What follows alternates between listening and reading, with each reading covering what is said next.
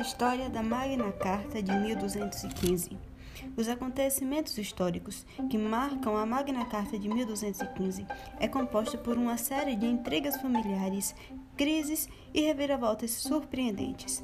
O constitucionalismo medieval é caracterizado pela limitação dos poderes do Estado, fortalecimento das garantias e ideias justnaturalistas. O monarca contemporâneo à Magna Carta de 1215 foi o rei João Sem Terra. O rei João Sem Terra, filho mais novo do rei Henrique II, assume o trono apenas após a morte de seu irmão, Ricardo Coração de Leão.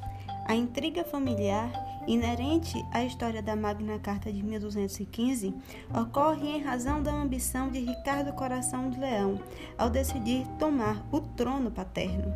Assim, em razão da investida de Ricardo Coração de Leão, este terminou sendo sequestrado na Alemanha.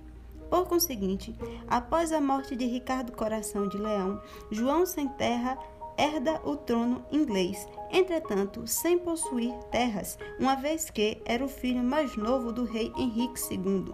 No aspecto político, a Inglaterra medieval Anteriormente à assinatura da Magna Carta de 1215, passava por forte crise religiosa e política.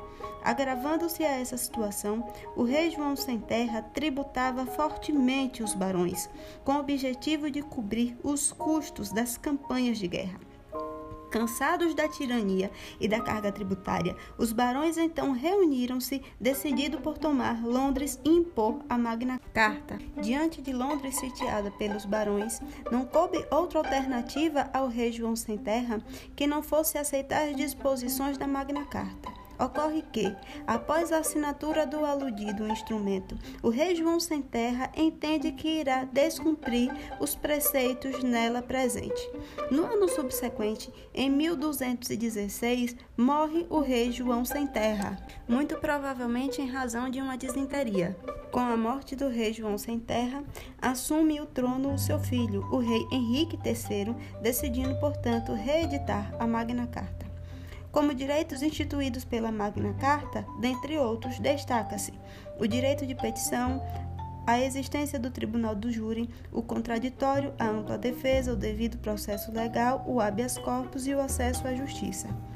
Ainda no que diz respeito às disposições da Magna Carta, foi criado inclusive um órgão colegiado composto por 25 barões que possuíam poderes para derrubar as decisões do monarca.